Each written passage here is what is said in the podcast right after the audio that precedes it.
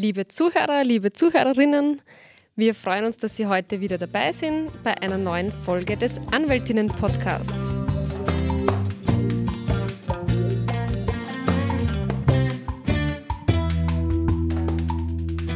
Heute geht es eigentlich um ein tragisches Thema, zumindest um einen tragischen Fall, äh, nämlich auch um die Frage, was passiert, wenn jetzt mein Partner oder mein Ehemann ins Koma fällt und eigentlich überhaupt nichts mehr tun kann. Was habe ich für Möglichkeiten, dass ich dann noch Entscheidungen treffe für ihn? Was hätte ich vielleicht tun sollen? Und da wollen wir heute ein bisschen drüber reden. Ja, also es ist jetzt nicht unbedingt Corona unser Anlassfall, es ist aber ein Thema, das sich gerade äh, in diesen Zeiten auch immer wieder äh, oder das immer wieder in unserer Praxis vorkommt. Was kann ich regeln, während ich noch gesund bin, während ich entscheidungsfähig bin?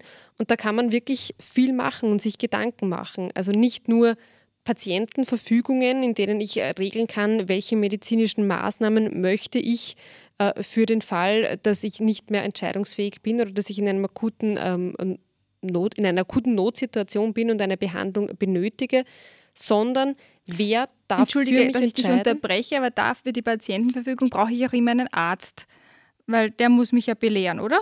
Genau, also da brauche ich immer eine Aufklärung äh, zuvor und eine Bestätigung, dass ich die Patientenverfügung dann tatsächlich ähm, abschließen kann wobei es auch hier unterschiedliche Arten gibt. Es gibt die verbindliche und, oder die beachtliche äh, Patientenverfügung. Und ich glaube, da könnten wir wahrscheinlich mal einen, eigenen, einen eigenen, Podcast drüber machen. Heute wollen wir eben eher auf die Vorsorgevollmacht eingehen oder auch auf die gewählte oder gesetzliche Erwachsenenvertretung. Erwachsenenvertretung können sich vielleicht viele nichts darunter vorstellen. Früher hatte das einen anderen Begriff, nämlich die Sachwalterschaft. Genau.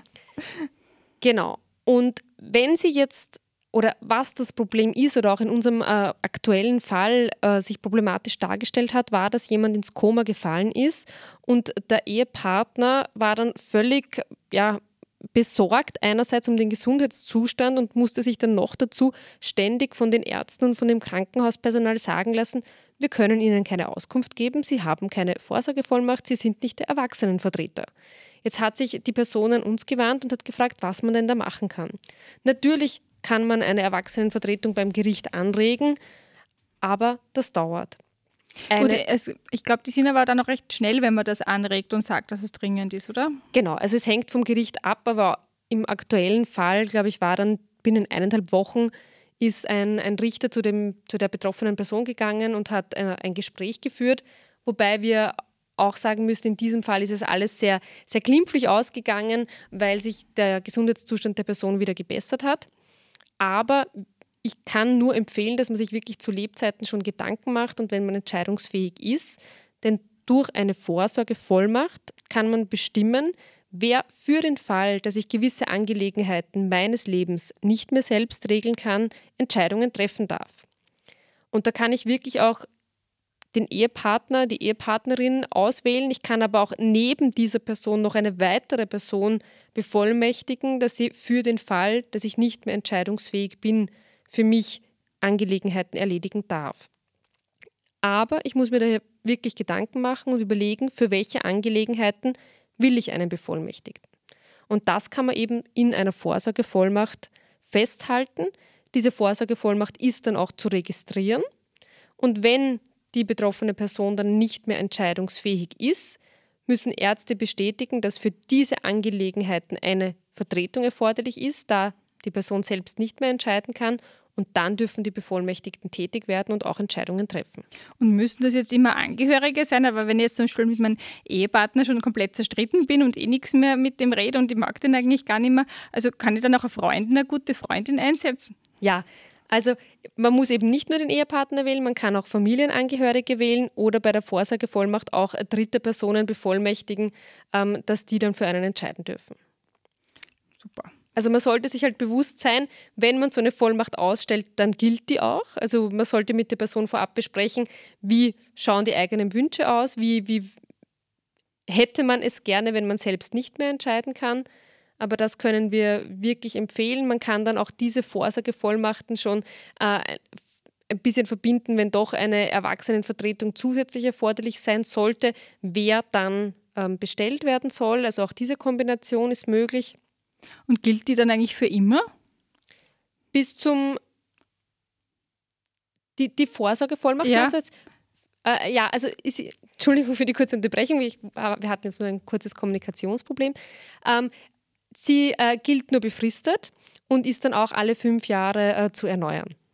Okay, also nichts fix. Das heißt, ich, wenn sich meine Lebensumstände ändern und ich mich dann doch wieder mit meinem Partner ver, versöhne und den dann doch gern hätte, dass der, dann ändere ich es oder nach Natürlich, fünf also Jahren muss ändern ich kann ich sie, erneuern. genau, also ändern kann ich sie jederzeit, also das ist natürlich jederzeit möglich, aber auch nach einer gewissen Zeit bin ich verpflichtet, sie zu erneuern, weil sich Lebensumstände ändern können und darum soll das eben auch nicht Ewigkeiten gelten. Okay, na, das ist ja dann eigentlich super. Und dann habe ich dann keinen Erwachsenen-Schutzvertreter. Ist nicht erforderlich. Wenn aber eine, also die Vorsorgevollmacht kann ich eben nur abschließen, solange ich selbst noch entscheidungsfähig bin. Bin ich jetzt im Krankenhaus und kann einzelne Belange meines Lebens nicht mehr regeln, andere vielleicht doch, dann könnte ich mich zum Beispiel für die ähm, gewählte Erwachsenenvertretung entscheiden. Da ist aber vorab schon äh, durch die Ärzte zu überprüfen und zu bestätigen, welche Belange kann die Person noch selbst entscheiden und wo gibt es zumindest noch äh, die Entscheidungsfähigkeit, dass sich die Person den Vertreter selbst aussuchen kann. Dann kann man zum Beispiel die gewählte Erwachsenenvertretung abschließen. Dann ist wieder zu überlegen, für welche Angelegenheiten ist eine Vertretung erforderlich und kann die Person zumindest noch einschätzen, dass für sie jetzt eine Vertretung erforderlich ist. Wenn die Entscheidungsfähigkeit vollkommen weg ist, weil, Weil eine ich im Person Koma liegt zum Beispiel. Genau. Dann kann man an und für sich, wenn es nichts gibt, also keine Regelungen gibt, nur über das Gericht den Antrag stellen und die gerichtliche Erwachsenenvertretung beantragen. Und hier kann man natürlich sagen, ich als Ehepartner oder als Familienangehöriger oder auch als dritte Person, da es vielleicht keine Familienangehörigen gibt oder niemanden, der das aus der Familie übernehmen will, würde mich bereit erklären, äh, die Erwachsenenvertretung zu übernehmen. Und dann wird das Gericht überprüfen, ob es tatsächlich sonst niemanden gibt oder keine widerstreitenden Interessen gibt und wählt dann schlussendlich einen äh, Erwachsenenvertreter. Wenn es niemanden gibt aus der Familie oder niemanden, der es machen möchte, dann gibt es den Erwachsenenschutzverein, es gibt Anwälte, die bestellt werden, Notare, die bestellt werden. Also dann kann es eben auch eine völlig fremde Person sein, die dann zukünftig Entscheidungen treffen Genau. kann. Also wir haben ja auch in unserer Praxis als Anwälte haben wir auch Erwachsenenschutzvertretungen und da möchte ich vielleicht auch noch sagen, also man muss jetzt nicht unbedingt Angst haben vor uns oder vom Erwachsenenschutzvertreter. Also man wird dann eh auch, man bemüht sich, dass man da den, das normale Leben des ähm, Schützlings aufrechterhält. Man hilft ihm dafür bei Amtswegen, man unterstützt ihm. Also ich glaube, man darf das auch, auch nicht so als Gefahr oder als Böses sehen. Äh, wir können auch kein Geld abzweigen, weil wir sind eh rechnungslegungspflichtig. Also wir müssen, werden auch vom Gericht überwacht. Also eine Erwachsenen-Schutzvertretung, wenn es denn wirklich kommt und es ist wer Fremder, es ist nichts Böses. Da möchte ich schon noch ein bisschen die Angst nehmen, ähm, dass das eigentlich was Gutes ist, was dem Schutz des Schützlings dient. Siehst du das auch so? sehe ich auch so. Und vor allem, es soll ja auch ein Zusammenarbeiten sein. Also es soll ja auch nicht so sein, dass ein Vertreter dann alles komplett selbst regelt, sondern sofern der Betroffene noch selbst seine Angelegenheiten besorgen kann und regeln kann, ist das ja kein Problem und soll er das weiterhin machen. Aber für gewisse Belange wird dann eben manchmal die Unterstützung erforderlich sein.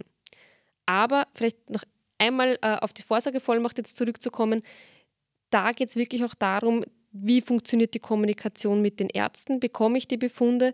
Also das hören wir immer wieder in unserer Praxis, dass ohne Vollmachten, ohne Vertretungsregelungen die Problematik besteht, dass an Angehörige keine Informationen gegeben werden, dass an Angehörige die Befunde nicht herausgegeben werden und wenn dann der Gesundheitszustand so ist, dass jemand im Koma liegt, sich selbst nicht äußern kann, sorgt das eben für Verzögerungen, für Probleme.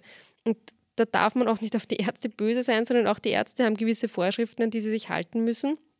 Und darum gibt es eben die Möglichkeit, dass ich, während ich gesund bin, Regelungen treffe, eine Vorsorgevollmacht abschließe und damit kann ich, kann ich dem vorsorgen. So, liebe Zuhörer und Zuhörerinnen, ich hoffe, wir haben Sie da auf eine Spur gebracht, dass man vielleicht auch ein bisschen an die Zukunft denken sollte. Ähm, wenn Sie sonst irgendwelche Fragen an uns haben, wenden Sie sich an podcast.ce-recht.at. Wir freuen uns, wenn wir auch über Ihren Fall sprechen können. Dankeschön, auf Wiederhören. Wiederhören!